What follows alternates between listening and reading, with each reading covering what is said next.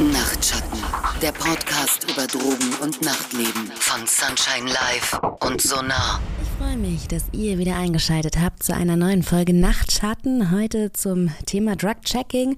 Ja, in Österreich, Spanien und Frankreich kann man seine Drogen ja bereits seit Jahren auf Dosierung und Schadstoffe überprüfen lassen. Das Ganze läuft anonym und auch kostenlos. In Deutschland gab es ja trotz wiederholter Bemühungen solche Angebote bundesweit bisher noch nicht. Ähm, ja, bei uns wussten Konsumentinnen folglich deshalb auch bisher nicht so ganz genau, welche Substanzen noch in ihren Drogen enthalten sind, ob diese beispielsweise ja zu hoch dosiert oder vielleicht sogar mit giftigen Stoffen verunreinigt wurden. Und das alles, das soll sich nun ändern. Im neuen Koalitionsvertrag hält man nun fest, dass jetzt auch endlich Drug-Checking in Deutschland starten kann. Erstmal ja mit kleinen Modellprojekten soll das alles vorbereitet werden. Und zum Thema haben Rü und ich heute Dr. Felix Blei zu Gast. Er wird uns erklären, in welcher Form ja er bisher Drug-Checking in Deutschland schon durchgeführt hat und wie wir uns das überhaupt zukünftig vorstellen können. Aber vielleicht starten wir erstmal von ganz vorne ne? Felix, wie kommt man denn als Doktor ja überhaupt dazu, sich für das Thema Drug Checking zu begeistern, also, beziehungsweise sich für das Thema Drug Checking stark zu machen? Ja, schönen guten Tag. Ähm, das ist tatsächlich bei mir eine längere Geschichte. Ähm, ich muss damit eigentlich anfangen, dass ich ähm, Biologie und Mikrobiologie studiert habe und ähm, mich eigentlich schon immer viel für Pilze interessiert habe. Und ähm, wie es der Zufall auch wollte, habe ich dann meine Doktorarbeit über die psychedelischen Pilze, also die Magic Mushrooms, geschrieben, konnte so ein bisschen die Biosynthese aufklären, wie dieser Wirkstoff hergestellt wird und ähm, auch weitere wichtige Inhaltsstoffe in diesen Pilzen detektieren. Und ähm, als ich meine Doktorarbeit geschrieben habe, ist mir dann eigentlich aufgefallen, dass ich wahrscheinlich der einzige ähm, Wissenschaftler in Europa auch bin, der mit den Pilzen gerade arbeiten kann, aufgrund auch von ähm, ähm, legalen Sachen. Also das ist, das ist ja jetzt wirklich ein großer Antrag, den man schreiben muss bei der B-Farm, um wirklich mit diesen Wirkstoffen im Labor arbeiten zu können. Ähm, wir haben die, das mit der Universität bekommen und ähm, wie gesagt, in dem Zuge der, des Schreiben der Arbeit ist mir dann aufgefallen, dass, dass andere gar nicht die Möglichkeit haben, diese Pilze zu testen. Und ähm, ich habe halt immer gesehen, dass es super unterschiedlich ist. Also zwischen Pilzen, die man draußen findet oder die selber im Labor ange, angezüchtet sind. Äh, die Wirkstoffgehalte schwanken sehr stark. Und da habe ich mir gedacht, da muss ich doch eigentlich irgendwie ein Verfahren entwickeln, was das so ein bisschen einfacher macht. Und in der Biologie ist es ähm, relativ weit verbreitet, ähm, Farbtests zu benutzen, um Konzentration zu bestimmen. Ist so ein ganz einfaches Beispiel, ist zum Beispiel die Bradford-Bestimmung für Proteine. Und ähm, dann habe ich ein ähnliches ähm, System entwickelt, um quasi die Konzentration von unterschiedlichen Wirkstoffen äh, zu detektieren. Und ähm, einen Antrag geschrieben und ähm, im Endeffekt eine Förderung bekommen, um das Ganze an der Universität in Jena zu entwickeln ähm, konnte mir dafür ein kleines Team zusammenstellen und es war dann quasi 2020 haben wir diese ähm, Systeme für Psilocybin, also für den Inhaltsstoff der Magic Mushrooms, für das LSD und ähm, für das MDMA und äh, weitere Stoffe äh, entwickelt. Und ähm, jetzt im, im, im Nachgang quasi ähm, eine, eine Firma ausgegründet aus der Universität, eine GmbH mit ähm, Frank und Roxana. Und ähm, ja, so sind wir quasi zum Drug-Checking gekommen und haben uns dann umgeschaut, ähm, wofür könnte das eigentlich eine Anwendung finden und ähm, sind dann auf die, auf die Jungs in, in Erfurt gestoßen, auf die, auf die Drogerie, auf das Drogerieprojekt. Das ist quasi ein Projekt ähm, der Suchthilfe in Thüringen. Und ähm, ja, ich nehme jetzt nicht zu weit vorweg, aber das war so mein Start in das, in das On-Site-Drug-Checking generell.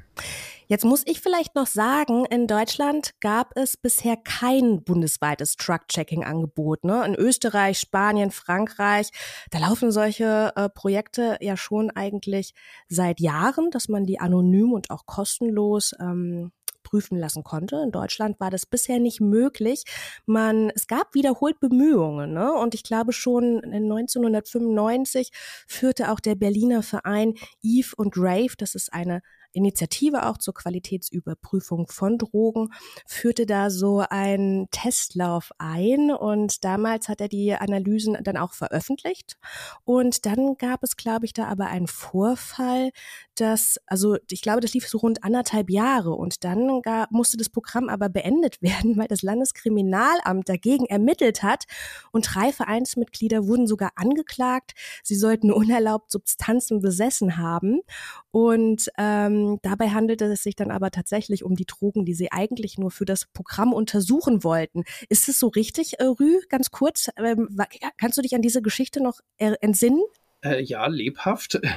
Das war auch tatsächlich die Zeit, in der ich äh, angefangen habe, mich systematisch so äh, zu beschäftigen und in der ich auch Tibor, den heutigen Koordinator des Berliner Drug-Checking-Projekts kennengelernt habe, ähm, der ja damals auch direkt beteiligt war. Und der Knackpunkt beim Drug-Checking ist natürlich immer, also ge ge genauer gesagt gibt es zwei äh, Knackpunkte. Äh, der eine ist immer der Drogenbesitz. Ähm, wie wir wissen, sind ähm, ja viele Substanzen eben ähm, verboten. Das ist ja auch der Anreiz eigentlich, oder deshalb kommt man auf die Idee, dieses Drug-Checking zu betreiben, weil äh, wenn man die Drogen qualitätskontrolliert herstellen würde und verkaufen würde, dann bräuchte man ja Drug-Checking gar nicht. Also es sind verbotene Substanzen oder man darf sie zumindest nicht besitzen und wenn man die zum Testen bringt, dann besitzt man sie natürlich auch. Und das ist irgendwie ein so ein Streitpunkt. Ne? Ähm, macht man sich irgendwie damit strafbar, weil man jetzt so illegalisierte Substanzen entgegennimmt? Und der andere Knackpunkt, ähm, damals diskutiert ist, ist es nicht auch so ein Verleiten zum Drogenkonsum? Also regt man nicht andere eher damit an, wenn man ihnen jetzt verspricht, ja, wir prüfen deine Substanzen und dann sind die irgendwie okay. Beides ist Quatsch, könnte man sagen, oder man kann es gut verwerfen, aber da können wir vielleicht gleich nochmal eine zweite Runde zu drehen. Mhm. Jetzt hast du eben schon ange, ähm, ja, angekündigt, Felix, dass du einen äh, ja, Vertrieb, kann man das so nennen, ähm, gegründet hast mit zwei KollegInnen. Und sind das Testkits zur eigenen Anwendung oder wie kann man sich das vorstellen? Genau, sind also auf es sind zwei unterschiedliche Sachen, die man so ein bisschen trennen muss voneinander. Also wir machen einmal das On-Site-Drug-Checking und ich würde auch gerne einfach auf den Kommentar von Rü schon mal so ein bisschen drauf eingehen. Mhm. Die, die, Problematik ähm, des Substanzbesitzes besteht auch immer noch in Deutschland für den Drug-Checker, weil sich da auf rechtlicher Seite quasi nicht viel geändert haben. Und ähm, unsere Testsysteme machen jetzt was Neues. Ähm, und zwar schließen sie den Konsumenten mit ein für den ersten Teil der Analyse. Das heißt, ähm, der Konsument, der eh das Risiko besitzt der Substanz, ähm, besitzt sie ja schon, ähm, nimmt die ganze, ähm, wiegt das Ganze ab, bringt es in Lösung. Und ähm, wenn dann unsere Nachweislösung draufgegeben wird, entsteht eine gefärbte Verbindung. Die ist dann offiziell nicht mehr im BTMG enthalten und dann können es quasi die Drug-Checker auswerten und analysieren. Und ähm, so umgehen wir quasi in dem, in dem neuen On-Site-Drug-Checking-Projekt in Thüringen erstmal diese rechtliche Problematik und ähm, es bringt aber auch noch weitere positive Aspekte ein, weil man die Leute einbezieht in, in das Drug-Checking. Ähm, ja.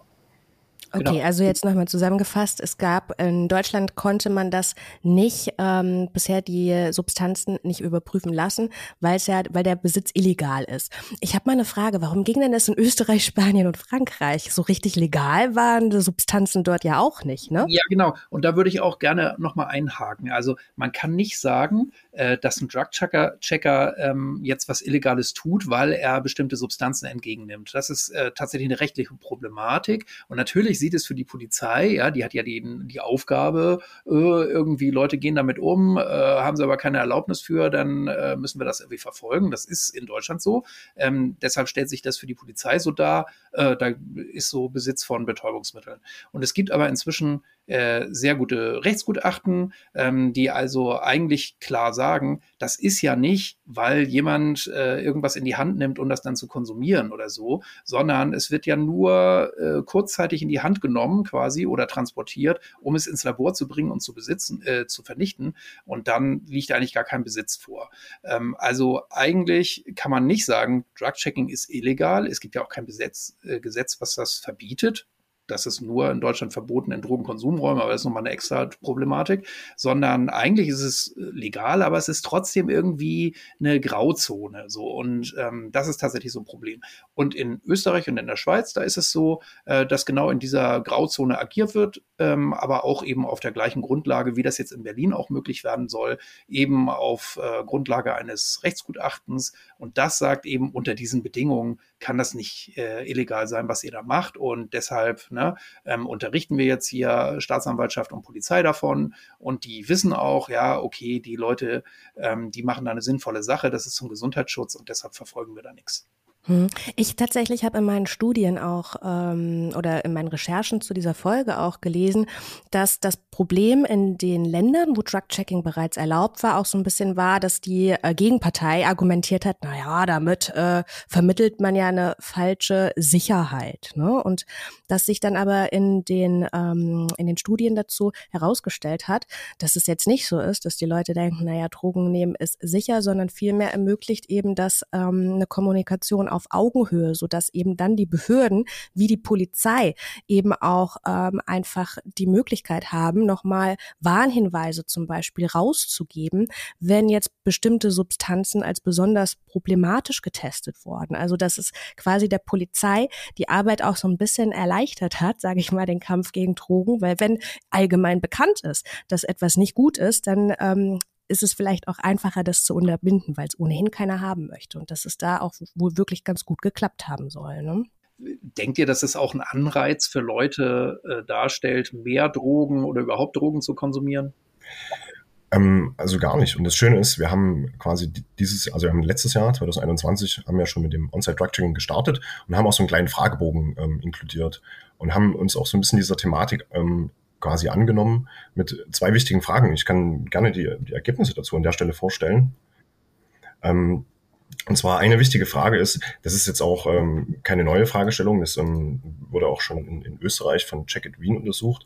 Und das Spannende ist quasi, ähm, diese Daten auch für Deutschland zu sammeln, um auch zu zeigen, hey, das ist in, in Deutschland genauso relevant, wie das in, in den, unseren Nachbarstaaten ist. Und wir haben zum Beispiel gefragt, welchen Einfluss wird das Ergebnis auf ähm, dein Konsumverhalten haben, wenn es sich um eine andere Substanz handelt oder sich Beimengungen von anderen Substanzen festgestellt wurden? Und ähm, tatsächlich haben 70 Prozent der Leute die gefragt wurden oder die, ne, die eine, eine Probe abgegeben haben, haben gesagt, dass sie diese Substanz nicht mehr konsumieren würden, ähm, wenn sie eine, sich um eine unerwartete Substanz handelt oder Beimengen festgestellt werden. Äh, 22 Prozent haben gesagt, dass sie daraufhin eine geringere Dosierung wählen würden. Wir sehen also, dass zusammen fast 90 Prozent der Leute doch eine wirklich ähm, eine kompetente ähm, Aussage aus, aus, aus, aus der ähm, Substanzanalyse gezogen haben. Hm. Und das ist ja ähm. genau das Ergebnis, was wir haben wollen durch Drug-Checking, ne? dass die Leute äh, sich klarer werden, bewusster werden, vielleicht auch ein äh, Stückchen ja, risikoärmer äh, dann eben konsumieren. So, ne? Und ich kann sogar noch einen draufsetzen. In den Nullerjahren gab es sogar in, gab es mal ein EU-Projekt äh, und vor allen Dingen in Holland ähm, haben, hat man viele Konsumentinnen nicht nur einmal befragen können, ähm, so mit der Frage, was würdest du denn tun, wenn, sondern sie haben sie ganz konkret gefragt, äh, das waren nämlich Leute, die öfter mal äh, zum Drug-Checking gekommen sind, äh, wie hast du denn ganz konkret gehandelt? Und da hat sich in der Tendenz genau das Gleiche gezeigt. Rü, jetzt hast du aber eben schon gesagt, dass man sich als Drug-Checker selbst irgendwie immer in so einer Grauzone befindet, weil äh, ja der Besitz von Drogen irgendwie weiter nicht so legal ist und ähm, zum, zum Drug-Checken hat man sie ja erstmal. Wie wird das jetzt laufen in Deutschland? Müssen die Konsumentinnen dann immer irgendwie, werden die dann angeleitet, ihre Substanzen selbst zu überprüfen? Oder wird es irgendwie nur ähm, ja mit den Selbstkits möglich sein? Wie kann ich mir das jetzt in Zukunft vorstellen? Also das ist natürlich eine gute Frage. Ähm, in gewisser Weise ist das wirklich eine Wundertüte. Äh, Felix, ich bin auch gespannt, wie du nochmal auf die Frage äh, so antwortest, was du so prognostizierst. Also ich würde mal sagen, ähm, es ist uns gelungen, also ähm, vielen Aktivisten, vielen Leuten, die irgendwie Einblick hatten in dieses Drug-Checking, die die Erfahrungen auch kannten aus den Nachbarländern, ähm, wirklich die Politik davon erstmal zu überzeugen, dass das eine sinnvolle Sache ist. Wie das jetzt genau umgesetzt wird, ist natürlich eine große Frage. Es ist schon mal ein wichtiges Zeichen, dass die neue Bundesregierung, die neue Koalition sich dazu entschlossen hat, tatsächlich für eine bessere Bedingungen zu sorgen, aber sie hat noch nicht gesagt, wie. Und jetzt muss man nochmal darauf verweisen, Deutschland ist ja so ein, so ein ziemlich kompliziertes Land, weil es so föderal aufgestellt ist und so Förderung von Projekten, die für den Gesundheitsschutz da sind, das ist so Ländersache. Das heißt, die Länder, die Bundesländer müssen dann eigentlich solche Projekte ins Leben rufen. Aber es wäre natürlich super, wenn tatsächlich ähm, es die Möglichkeit gibt, ähm, auf Gesetzesebene zum Beispiel klarzustellen, Drug-Checking wollen wir und das ist auch straffrei. Das wäre zum Beispiel ein großer Schritt. Hm, jetzt kann man ja an dem Beispiel Thüringen schon sehen, das ist ja ein Bundesland, wo solche ähm, zum Beispiel ersten Modelle ja schon möglich sind und nicht nur geduldet, sondern sogar gefördert werden. Ne? Das ähm, geht sicherlich in die richtige Richtung. Kannst du vielleicht nochmal erklären, Rü, in welcher Form das denn in unseren Nachbarländern Truck-Checking schon angeboten wurde? Okay, also es ist unterschiedlich, muss man sagen. Also wir haben ähm, so ein Vorzeigeland, das sind die Niederlande. Ähm, die haben tatsächlich ähm, sehr intensiv äh, Erfahrung gesammelt und haben auch eine landesweite Struktur. Da gibt es, uh, lass mich lügen, ich glaube fast 30 Abgabestellen, die so über Holland verteilt sind, also über die Niederlande verteilt sind. Ähm, man kann äh, reindroppen, man kann die Probe abgeben, die analysieren das im Labor ja, und klären dich äh, entsprechend auf. Wir haben äh, in Luxemburg zum Beispiel auch ein super Projekt, was ähm, sogar die Ergebnisse dann per Computer, also man kann die selbst abholen, äh, ja, mit einem kleinen ähm, Login, muss nicht irgendwo nochmal auftauchen. Und dann gibt es eben so Länder, wo es ein bisschen ähnlich ist wie bei uns. Das sind eben die Schweiz und Österreich. Das sind eigentlich so regionale Projekte. Also Checkit zum Beispiel ist auf Wien beschränkt, ähm, dürfen inzwischen, glaube ich, auch ins Umland fahren. Ähm, in, in, der Schweiz gibt es jetzt mehrere Abgabestellen und mehrere ähm, ja, Stellen, wo das realisiert wird. Aber ähm, ja, das ist halt nicht so flächendeckend. In der äh, gibt es jetzt nicht ein Bundesprogramm oder sowas für. So, jetzt bin ich gespannt auf Felix Ergänzung nochmal und Klarstellung. Ja, ich glaube, ich fange erstmal damit an, dass ich so ein bisschen erkläre, was wir in Thüringen überhaupt machen.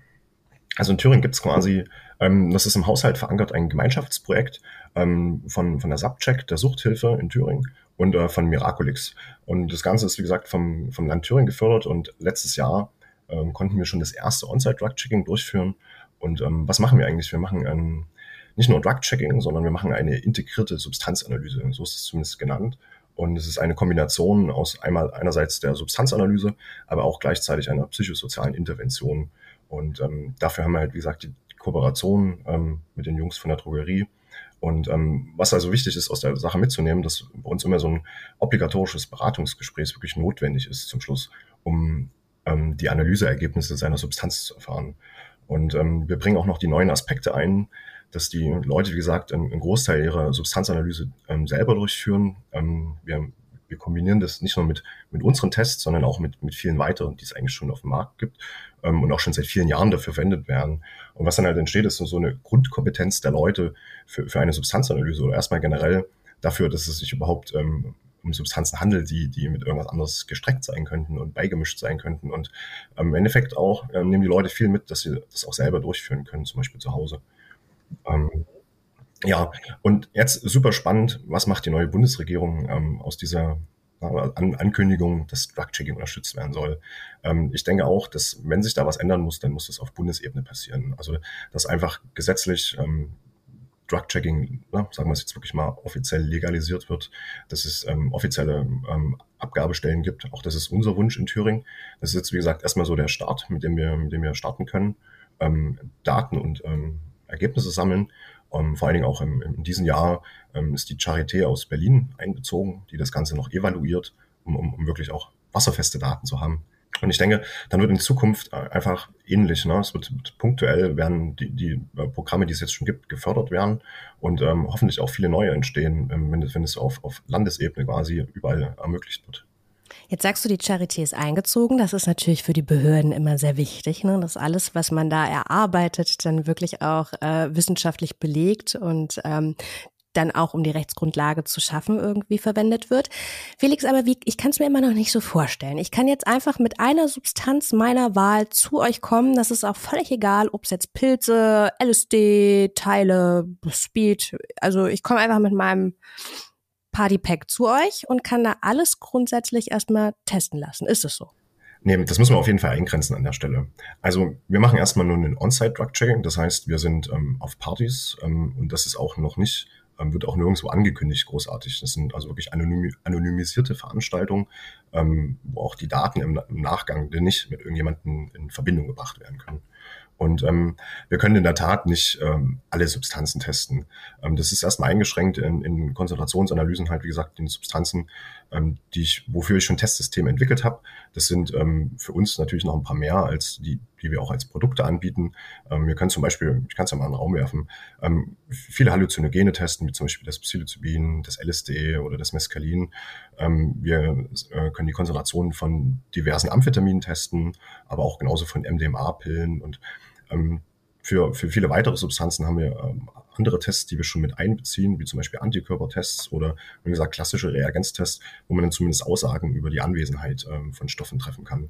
Und ähm, wir legen ganz großen Wert drauf, eigentlich uns dieser aktuellen Problematik äh, zu stellen und, und, und neue Tests zu entwickeln, die zum Beispiel auf synthetische Cannabinoide ähm, anschlagen oder auf die synthetischen Katinone. Also wirklich angepasst ähm, auf, auf die aktuellen Problematiken ähm, auf, auf dem, sagen wir mal, Drogenmarkt. Ah, okay, also ihr geht dann quasi nicht angekündigt auf eine Party, man weiß nicht, und dann kann ich aber vor Ort, wenn ich denn eine Substanz, also Halluzogene, Amphetamine dabei habe, kann ich bei euch untersuchen lassen. Jetzt hast du schon gesagt, man wird da sehr interaktiv auch integriert. Ne? Das hat ja dann auch ein bisschen so einen pädagogisch-didaktischen Mehrwert. Ähm, also da, wie kann ich mir das vorstellen? Ist es ein kleines Büro? Habt, seid ihr dann da mit so einem Walter White-mäßigen, ähm, weiß ich nicht, ähm, Wohnwagen? Steht ihr denn da vor der Türe oder ist es ein Zelt? Wie seid ihr da aufgestellt mit so einem kleinen Minilabor? Also der Walter White Wohnwagen trifft es schon ganz gut. Der ist ähm, in unserem Fall auch noch ähm, relativ bunt bemalt, um da eine klare Message ähm, zu bringen. Und ähm, also man muss dazu sagen, die, die Drogerie, die ist ja schon seit, seit vielen ja, Jahrzehnten auf äh, Partys und Veranstaltungen und macht so Infostände und auch Psycare. Und ähm, hat natürlich auch gute Connections in der Partyszene und das ist jetzt kein neues Angebot, ähm, was wir jetzt halt haben. Es ist, ähm, wie, wie, gesagt, dieser Wohnwagen. Und da findet ganz anonym, ähm, auch einzeln, quasi die Substanzanalyse statt. Und es ist dann immer kombiniert mit einem Beratungsgespräch, wofür immer eine, eine coole Chill-Out-Area aufgebaut ist. Irgendwie so ein Zelt mit, mit, mit Sitzgelegenheiten, ähm, wo man auch noch ein bisschen Zeit hat, den, den Fragenkatalog auszufüllen und ähm, auch noch ein abschließendes Gespräch mit den Leuten zu führen oder einfach mit uns so zu kommunizieren. Also es wird ähm, sehr, sehr gut angenommen, das Projekt. Und ähm, wir haben uns am Anfang noch ein bisschen Gedanken gemacht, ähm, ob wir überhaupt Leute finden, die Substanzen abgeben. Aber tatsächlich sind wir eigentlich immer auf jeder Party von Anfang bis Ende durchgehend ausgebucht und ähm, die Leute stehen Schlange. Kann ich mir sehr gut vorstellen. Jetzt hast du aber, um nochmal auf das Gespräch ähm, zurückzukommen, da hast du am Anfang etwas gesagt, das ist so ein verbindliches Gespräch. Es klang mir so ein bisschen so, ähm, ich will das jetzt nicht vergleichen mit einem Schwangerschaftsabbruch, aber so, du hast irgendwas gesagt, man bekommt die Ergebnisse nur, wenn man dieses Gespräch führt. Ich kann also nicht äh, sagen, ich möchte die Qualität meiner Substanz wissen, aber will mir hier keine Predigt vorhalten lassen. Das geht jetzt nicht. Also erstmal ganz wichtig, Predigen gibt's ja generell nicht. Ne? Ähm, aber Genau, wir haben das aufgeteilt. Also wir machen quasi die Substanzanalyse und ähm, von dem Drogerieprojekt oder dem Subcheck-Projekt wird quasi das Beratungsgespräch durchgeführt, was dann erst das Ergebnis der Substanzanalyse äh, vermittelt. Das heißt, ähm, so oder so bekommt man das Ergebnis nur, wenn man danach sich mit den, mit den, äh, also mit den ähm, Leuten unterhält von der Drogerie. Und ähm, die sind auf jeden Fall der Spezialist dafür. Die machen das ja auch seit vielen Jahren. Und ähm, angelehnt an den, an den Fragebogen, den wir auch haben, ähm, kann man natürlich wirklich tolle Informationen auch ähm, sammeln über das Konsumverhalten der Leute und ähm, äh, generell auch die, die Altersstruktur und wie sich das ändert. Also sehr viel, sehr viel spannende Informationen, wozu es auch ähm, in Deutschland eigentlich nicht wirklich Daten gibt.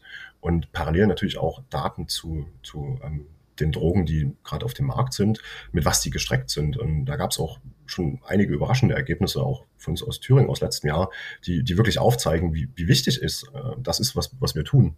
Was war denn da so drinne, was du gesagt hast, dass es sich überrascht hat? Was ist denn so das, wo du denkst, huch, damit hätte ich jetzt am wenigsten gerechnet? Also eigentlich sind es zwei Sachen, die ähm, überraschen. Also ne, die erste Sache war nur so halb überraschend. Wir haben ähm, MDMA-Pillen auf Konzentration getestet. Ähm, also ungefähr, um das mal einzuordnen, waren es letztes Jahr beim On-Site-Drug-Checking insgesamt 100 Proben, die wir getestet haben. Und ähm, es hat sich so ein Viertel verteilt auf MDMA und der andere, ein anderes Viertel auf Amphetamin und dann so ein bisschen absteigend ähm, weitere Substanzen wie zum Beispiel das LSD oder Kokain oder die Magic Mushrooms. Ähm, und bei den ähm, MDMA-Pillen, die wir untersucht haben, also den Ecstasy-Pillen, haben wir mal so ein bisschen einkategorisiert, ähm, Pillen ab 120 Milligramm ähm, und Pillen ab 190 Milligramm. Und es war ähm, wirklich überraschend zu sehen, dass eigentlich nur, nur 35 Prozent der Pillen in Thüringen unter diesen 120 Milligramm sind 40 Prozent sind schon über diesen 120 Milligramm und die restlichen äh, 30 Prozent sind wirklich über diesen 190 Milligramm Wirkstoffgehalt. Also auch in Thüringen gibt es wirklich ähm, Pillen mit 250 und äh, 300 Milligramm äh, Wirkstoffgehalt. Ja, die hohe Konzentration ist ja allgemein bekannt eigentlich schon, aber wenn man das dann so nochmal hört in Zahlen, denkt man sich schon, uff, äh, ja, jetzt frage ich mich natürlich, was jetzt neben dieser hohen Konzentration sonst noch das Erschreckendste war für dich. Ähm, und zwar ähm, tatsächlich das, die, die super erschreckenden Ergebnisse waren die des, des Amphetamins. Ähm, wir haben mit ähm, Miraculix einen Test entwickelt, der speziell auch ähm, auf äh, Verunreinigung in, in Amphetamin äh, untersuchen kann. Und ähm, da haben wir festgestellt, dass wirklich 30 Prozent, knapp 30 Prozent der Proben von ähm, eigentlich, wo die Leute dachten, es ist Speed, ähm, mit Crystal Meth gestreckt sind. Ähm, oder sogar tatsächlich einfach nur Crystal Meth in der niedrigeren Konzentration waren. Und ähm, das war für, für alle von uns, denke ich mal, überraschend und, und geht natürlich auch so ein bisschen zusammen mit den wirklich hohen, ähm, also es gibt so Abwasserstudien, wo Erfurt einfach äh, regelmäßig der europaweite Gewinner ist in, in, den, in den Werten für Crystal Meth bezogen auf die Einwohnerzahl. Und wenn man jetzt natürlich sieht, dass 30 Prozent der, der Amphetaminproben regelmäßig mit Crystal Meth gestreckt sind, wissen die Leute vielleicht gar nicht, dass sie das sogar konsumieren. Und ähm, ja, also als Wissenschaftler ist mir wäre mir das, glaube ich, wichtig, ähm, vielleicht mal generell so ein paar Substanzen aufzuklären, die gerade aktuell ähm, ähm, wirklich gefährlich sind. Ne? Ich, ich spreche mal so Richtung synthetische Cannabinoide, ne? hier CBD, äh, Vapes, ähm, wo Leute einfach denken, dass sie CBD zu sich nehmen und da eigentlich ziemlich krasse synthetische Cannabinoide drin sind. Also wo man einfach sagen muss, man kann in der Aufklärung wirklich noch viel machen. Das, das wäre mir zumindest selber ein persönlich ein wichtiges Anliegen. Es ist immer nicht einfach, über Wirkstoffe zu sprechen, aber ja, synthetische Cannabinoide, die als CBD verkauft werden oder ja sogar noch krasser, ne, ähm, Crystal Meth, das den Konsumenten als Speed untergejubelt wird. Rü, wie sind denn da deine Beobachtungen aus der Berliner Drogenhilfe? Mhm. Also das ist ja genau das, was wir auch ändern wollen, genau wie Felix jetzt gerade dargestellt hat. Ne? Ähm, das ist super wichtig, dass wir überhaupt mal eine Faktenbasis kriegen, ne? Ähm, weil es gibt unheimlich viele Mythen, es gibt viel Gerede und natürlich wird es alles Mögliche geben. Es wird ähm, auch in Berlin gestreckte, äh, mit Crystal äh, gestreckte Amphe Proben geben und es gibt natürlich auch Leute, die steigen mit Amphetamin ein und äh, steigen dann so auf Crystal um oder landen dort. Ähm, aber wir wissen eigentlich sehr wenig darüber. Und genau das könnten wir durch so ein Drug-Checking-Projekt natürlich auch zusätzlich befördern. Ne? Und ich will noch mal ganz kurz eingehen, ähm, weil du ja sagtest, man muss sich da so seine Predigt abholen. Ja, man muss so den Beichtstuhl kriechen und erst dann darf man da wieder raus. Naja, also, es klang so, weil er hat genau, gesagt, ja, ne, das Ergebnis bekommt, das Ergebnis bekommt man nur, wenn man dieses Gespräch dann auch führt. Also das hatte Genau, tatsächlich ist es auch äh, tatsächlich wirklich eine lange Debatte, ne, ähm, die wir auch haben. Und ähm, ich glaube auch ganz viele Partyprojekte würden sich wünschen, wir, ja, ähm, dass es auch das äh, gibt, ne, dass ich tatsächlich eine Qualitätskontrolle über meinen Stoff habe, ohne dass ich da irgendwie zu einer Zwangsberatung oder so sein äh, muss, ja. Und gleichzeitig muss man aber sagen, ähm, also das ist Bedingung tatsächlich, ja, ähm, weil es natürlich so ein Geben und Nehmen ist, ja. Also wir wollen ja auch lernen von den UserInnen, so, das ist vor allen Dingen erstmal, und wir wollen diese Fakten einsammeln, ne? wir wollen auch über die was erfahren. Äh, insofern sind wir tatsächlich so auch auf die Hilfe und Mitwirkung da angewiesen. Und gleichzeitig ist es auch so, ähm, also die Voraussetzungen sind anders, als man sich das jetzt hier vielleicht vorstellt. Da kommt keine Predigt, da kommt auch kein Du-Du-Du und nimm das mal lieber nicht, sondern das ist ein ganz wichtiges Grundprinzip, dass die Entscheidung über den Konsum natürlich bei der Konsumentin und bei dem Konsumenten bleibt. Ne? Also es ist eine ganz zieloffene Beratung. Es wird nochmal abgecheckt, irgendwie, was die Leute wissen möchten ähm, und ob sie so ein Grundwissen haben. Und es gibt viele Leute, die haben zum Beispiel von Grenzwerten bei MDMA das hatte jetzt Felix so beiläufig erwähnt, so ja, bis 120 Milligramm oder so. Das ist immer so eine grobe Orientierung. Aber auch da wäre es super wichtig, äh, ins Gespräch zu kommen, mal so, ähm, ja, was hast du denn da so für ein, ähm, für eine Orientierung für dich? Ne? Macht die Sinn für dich? Warum macht die Sinn für dich? Was weißt du so? Und da, dazu dient es einfach. Ne? Und das ähm, ja, wünschen wir uns natürlich und das äh, wird in der Regel aber auch sehr, sehr, sehr begrüßt so von den äh, Leuten, die dann aus zum Drug Chicken kommen.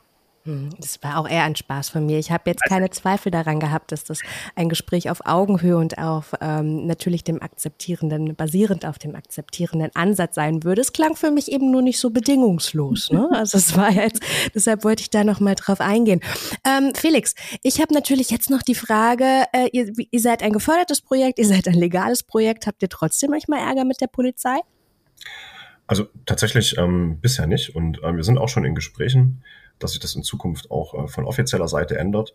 Und ähm, dann steht natürlich auch einem, einem stationären Drug-Checking nichts mehr im Weg. Das, das wäre so ein bisschen auch mein Ziel für die Zukunft, dass man sich halt eben nicht immer auf ähm, on Also es geht auch einfach darum, einen Konsumentenschutz zu betreiben, ähm, dass die Polizei zum Beispiel ähm, von dem stationären Drug-Checking mit der aktuellen Gesetzeslage sich sogar hinstellen müsste und ähm, weil es weiß, da gehen Konsumenten rein mit Substanzen. Und wenn es einfach von, von offizieller Seite ähm, bestätigt wird, dann kann man auch endlich ein stationäres Drug-Checking betreiben und ähm, ja, erreicht auf jeden Fall noch viel mehr Konsumenten. Und ähm, ich würde auch gerne noch mal ganz kurz auf die letzte Sache eingehen, ähm, zu dem, äh, also vielen Dank, Rü, dass du es nochmal äh, richtig dargestellt hast, äh, dass es natürlich ähm, keine, keine Predigt gibt bei uns und ähm, sich wirklich ähm, um ein Gespräch handelt eigentlich, ähm, bei dem man Informationen austauscht und ähm, viele Leute auch sehr dankbar darüber sind. Und äh, eine Zahl würde ich dazu nämlich mitbringen. Wir haben nämlich die Leute auch gefragt, ähm, wie, der, wie sie unser Drug-Checking-Angebot bewerten würden, ob sie ja, und das geht ja auch genau auf die Frage ein. Und ähm, 80 Prozent der Leute fanden es wirklich sehr hilfreich und 16 Prozent als mindestens hilfreich. Also über 96 Prozent der Leute waren wirklich froh, ähm, dieses Angebot angenommen zu haben und ähm, würden auf jeden Fall wiederkommen. Hm.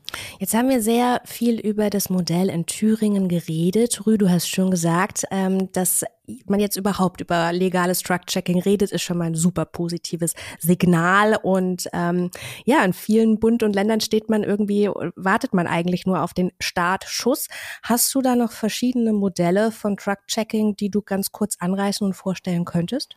Ja, es ähm, tatsächlich äh, wäre es mir ein Anliegen, weil es ein bisschen kurz gekommen. Ne? Ähm, tatsächlich ist es ja ein eigener Themenkomplex und es gibt so viele Strategien, Drug-Checking zu betreiben. Ne?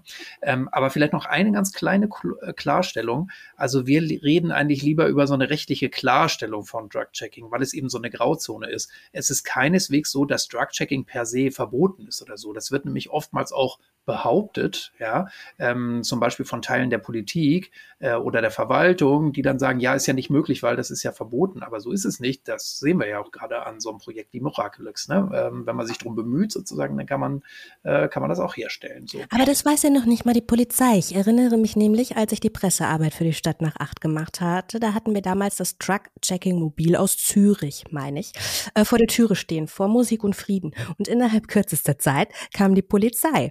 Und äh, dann musste ich ihnen erstmal erklären. Also die waren dann auch sehr interessiert, die sind dann auch da durchgegangen, haben sich zeigen lassen, welche Möglichkeiten das und fanden es dann auch gut, aber sie waren sehr schnell zur Stelle. Ja, ja, ist klar. Also die Polizei hat natürlich irgendwie auch eine begrenzte Perspektive und ja auch irgendwie so einen Auftrag, ne, zu überprüfen, läuft das hier alles mit rechten Dingen zu oder werden hier Walter White-mäßig Drogen gehandelt oder irgendwie sowas, ne? So, aber ich glaube inzwischen, also zumindest in Berlin, aber ich glaube auch in großen Teilen Deutschland ist es auch, also wenn man mit denen spricht, ja, dann ist das ganz anders. Ja, es gibt immer äh, natürlich äh, Polizistinnen, die sind auch grundsätzlich gegen Drogen oder äh, führen so den Kampf gegen Drogen grundsätzlich weiter. Aber ich glaube, äh, wenn man erklärt, wozu das gut ist, ja, und ähm, dass das auch Menschen hilft, irgendwie ähm, zu reflektieren, dann ist das für die, glaube ich, keine, äh, kein Drama mehr sozusagen, sind die sogar oftmals froh. Ähm, ganz kurz nochmal auf die Frage eingehen. Ich glaube, wir haben gar nicht die Zeit, um da in die Tiefe zu gehen, aber grundsätzlich kann man vielleicht nochmal sagen, es gibt sehr unterschiedliche Möglichkeiten ähm, des Drug-Checkings. Äh, wenn ich jetzt vor Ort bin, dann müsste ich natürlich, um so eine ganz dezidierte Analyse zu machen, um wirklich hunderte von Stoffen, die es ja inzwischen auf dem Drogenmarkt gibt, sauber unterscheiden zu können, äh, wirklich zu analysieren zu können und dann auch, worauf Felix auch schon eben hingewiesen hat, ähm, je nach Analysetechnik ist es nur möglich, Aussagen zu machen, wie viel ist denn da eigentlich drin. Das kann ich nämlich nicht mit jeder Art von Tests, zum Beispiel mit so äh, Farbtests lässt sich das nur so grob unterscheiden. Also die Möglichkeiten sind immer abhängig von dem, was ich so an Technik zur Verfügung habe. Und die Schweizer haben inzwischen dieses Mobil, ja, oder auch die Leute von Checkit. Ähm, das ist natürlich richtig High-End, ja, also wirklich cool, ähm, dass die da wirklich mit so einem High-End-Labor dann auf eine Party kommen können, äh, fahren können. Äh, ich glaube, eure Möglichkeiten da der Vor-Ort-Analyse sind jetzt noch nicht so weit, aber dafür kann man dann eben auch diese Substanzen dann ins Labor bringen. So und so ist es jetzt auch in Berlin geplant. Man geht erstmal ähm, kann man die Substanzen wahrscheinlich nicht auf einer äh, Party einfach abgeben, beziehungsweise wenn man das ähm, tun kann, dann muss es ähm, von dort oder eben von der Beratungsstelle erstmal ins Labor gebracht werden und ähm, weil man da einfach mehr Möglichkeiten hat ne? und man erfährt dann ein paar äh, Tage später erst sein Ergebnis. Das klingt auch alles sehr kostenintensiv, ne? Schon alleine Laboranalyse, wenn ich mir überlege, was ich da beim Arzt äh, bezahle, wenn ich mal mein Blut untersuchen lasse. Es muss also staatlich gefördert werden, oder? Wie siehst du das, Rü? Tja, also das soll mal lieber Felix was sagen, weil die Preise ändern sich auch ständig und die Möglichkeiten, das ist, glaube ich, auch immer sehr abhängig von dem, was man so an Labor überhaupt schon zur Verfügung hat, oder? Genau, ähm, das ist ein guter Punkt. Es gibt auf jeden Fall, kann man so mal zusammenfassen, nicht den einen Weg des Drug-Checkings. Es gibt wirklich ganz viele unterschiedliche Möglichkeiten, um Substanzen zu untersuchen. Ähm, das sind unter anderem ja auch diese angesprochenen Sachen im Labor, ne? wie zum Beispiel mit HPLC. Wenn man ein bisschen mehr, ich kann ja mal so Preise raushauen. So eine HPLC kostet 50.000 Euro. Eine HPLC mit Massenspektrometer ähm, das Doppelte, 100.000. Ähm, wenn man dann noch tollere Sachen möchte, gibt man auch schnell mal mit, mit, mit äh, hochauflösender Massenspektrometrie eine halbe Million und mehr aus. Und ähm, aber auch eine HPLC ist tatsächlich nicht ähm, das ultimative Instrument. Es äh, findet nämlich auch nur Substanzen, für die, für die man eine Referenzsubstanz ähm, im, im, Labor da hat. Ähm, und erst zum Beispiel mit der Massenspektrometrie kann man dann auch mal noch eine Masse äh, detektieren, wo man keine Referenz hat, was einen aber auch noch nicht unbedingt immer gleich auf die Substanz bringt dahinter. Also haben alle, alle Verfahren haben einen Vor- und einen Nachteil. Ähm, zum Beispiel ähm, vergleichend auch vor Ort, was kann man alles noch machen? Also man kann auch wirklich mit, mit Dünnschichtchromatographie, ähm, was wir machen, kombiniert mit Antikörpertests und, und Farbtests, schon mal so eine grobe Einordnung geben. Im, im Vergleich zu HPLC sind die auch super günstig, ähm, ist aber auf jeden Fall kein Ersatz dafür. Und es gibt auch Proben, die wir halt einfach vor Ort nicht analysieren können, wo dann einfach das Ergebnis natürlich rausgeht, ist eine unbekannte Substanz, ähm, ganz klar ähm, eine, eine Gegenkonsumempfehlung gegeben wird. Ähm, ähm, ja, also es gibt nicht den einen Weg des Drug-Checkings. Es ist super, wenn man unterschiedliche Möglichkeiten kombiniert. Wir versuchen wie gesagt, ähm, immer aktuell zu bleiben und ich wünsche mir selber auch eine HPLC für unseren Bus. Ähm, wir gucken mal, was der Haushalt für dieses Jahr hergibt. Und ähm, ja, also dann sind das quasi super, super Vortests, die man ähm, die, ähm, für, vor der HPLC machen kann, weil man dann genau weiß, welche Substanz habe ich jetzt, welche Methode wähle ich und ähm, wie analysiere ich die. Mhm. Jetzt ist der Weg für Drug-Checking in Deutschland äh, soweit ähm, ja geebnet. Rü hat zwar schon gesagt, das war jetzt nie klassisch verboten, aber es war trotzdem ein steiniger Weg, diese Arbeit zu leisten. Was denkt ihr denn, wo man in ein bis zwei Jahren bei, mit diesem Thema stehen wird? Okay, ich fange mal an. Also ich bin überzeugt davon, dass wir dieses Jahr tatsächlich in Berlin loslegen. Da werden wir, ähm, glaube ich, auch sehr froh sein, dann Tibor nochmal einladen zu können, wenn wirklich klar ist, okay, jetzt kann getestet werden, wie sind auch die Bedingungen, wie sind die Möglichkeiten. Auch da wird es natürlich nur sehr begrenzte Ressourcen geben. Aber in Berlin, ähm, ja, es ist ja noch mal ein bisschen anders aufgestelltes Projekt, ne, weil es da so eine Zusammenarbeit äh, gibt mit einem ganz festen Labor, sozusagen Landeslabor, ähm, und dann eben so Beratung Beratungsstellen, ähm, in denen das laufen soll. Also ähm, ja, und das wird, glaube ich, eine super Ergänzung sein. Und dann äh, gibt es so mehrere Bundesländer, wo das tatsächlich auch schon länger im Gespräch ist, Drug-Checking irgendwie zu ermöglichen. Die schauen natürlich alle jetzt auf Thüringen und Berlin. Und ich denke, dass wir in zwei, drei Jahren doch auch vielleicht noch nicht laufend, aber so in der Pipeline doch so drei, vier andere Projekte haben werden. Und ähm, hoffentlich haben wir bis dahin auch wirklich eine klare äh, Rechtslage ja, so dass tatsächlich, äh, tatsächlich keiner aus der Politik sich dahinter verstecken kann, ähm, zu sagen, irgendwie Drug-Checking geht aus rechtlichen Gründen nicht. Mhm. Felix, wie ist deine Prognose? Ähm, wir haben ja letztes Jahr eine Presse, Pressekonferenz gegeben, ähm, richtig im Gesundheitsministerium äh, und daraufhin haben sich tatsächlich auch die ersten Bundesländer gemeldet, die so ein bisschen wissen wollten, ach, wie macht ihr das denn eigentlich? Ähm, super interessant. Ich weiß mittlerweile auch von Sachsen, dass da ein Antrag eingereicht wurde für, für einen Drug-Checking, ich glaube von den Linken. Ähm, also ich habe das Gefühl, dass auch generell in Deutschland gibt es jetzt einige andere Projekte, wo das jetzt auch bald startet oder zumindest man schon die Möglichkeit hat, gewisse Substanzen abzugeben, dass es in Deutschland auf jeden Fall auf dem Vormarsch ist. Und umso mehr Daten wir jetzt liefern, die wir jetzt auch alle bekommen, ähm, natürlich auch ähm, die Politik überzeugen können, ähm, wie wichtig das ist. Und ich habe ein richtig gutes Gefühl mit dem neuen Drogenbeauftragten, dass sich das Ganze auch in die, in die richtige Richtung entwickelt. Ja, aber also man kann vielleicht nochmal sagen, in ähm, Baden-Württemberg ähm, gibt es ja auch eine grüne Landesregierung und dort ist tatsächlich im äh, Koalitionsvertrag ein Prüfauftrag und da sind auch unsere Kolleginnen von Take Stuttgart zum Beispiel, mit denen wir uns ja auch schon unterhalten haben, die sind natürlich da auch sehr daran interessiert und es gibt viele, ähm, ja, die äh, da auch weiter mit basteln wollen. Also äh, da ist es ein bisschen konkret. Und es gab schon andere Bundesländer, ähm, ja, wo das tatsächlich intensiv diskutiert wurde. Aber eben die alte mit der alten Bundesregierung war ja so ein bisschen immer klar, oh, die ist da negativ eingestellt und ne, slippery ground. Ähm, das äh, ändert sich jetzt halt, wie gesagt, hoffentlich. So. Also vielleicht haben wir in Hamburg, ähm, in Schleswig-Holstein, in Niedersachsen, in NRW, das waren so Kandidatinnen und Kandidatenländern, in zwei, drei Jahren auch ein Drug-Checking-Programm. So, wir sind jetzt zwar am Ende dieser Folge angelangt, aber ihr merkt selbst, mit dem Thema Drug-Checking sind wir längst nicht durch. Wenn die ersten Projekte bei uns starten, werden wir euch ganz bestimmt darüber informieren, wie und äh, wo sie das denn tun. An dieser Stelle bedanken wir uns jetzt erstmal für eure Aufmerksamkeit, für das Zuhören. Wir hoffen, ihr konntet euch erstmal so einen ersten Überblick ähm, über das Thema verschaffen. Ich denke, es wurde auch ganz deutlich, wie wichtig Drug-Checking gerade auch für das ähm, Thema Safer Use eben ist. Wenn ihr möchtet, schaltet gerne äh, in 14 Tagen wieder ein. Wir freuen uns auf euch. Nachtschatten, der Podcast über Drogen und Nachtleben von Sunshine Live und Sonar.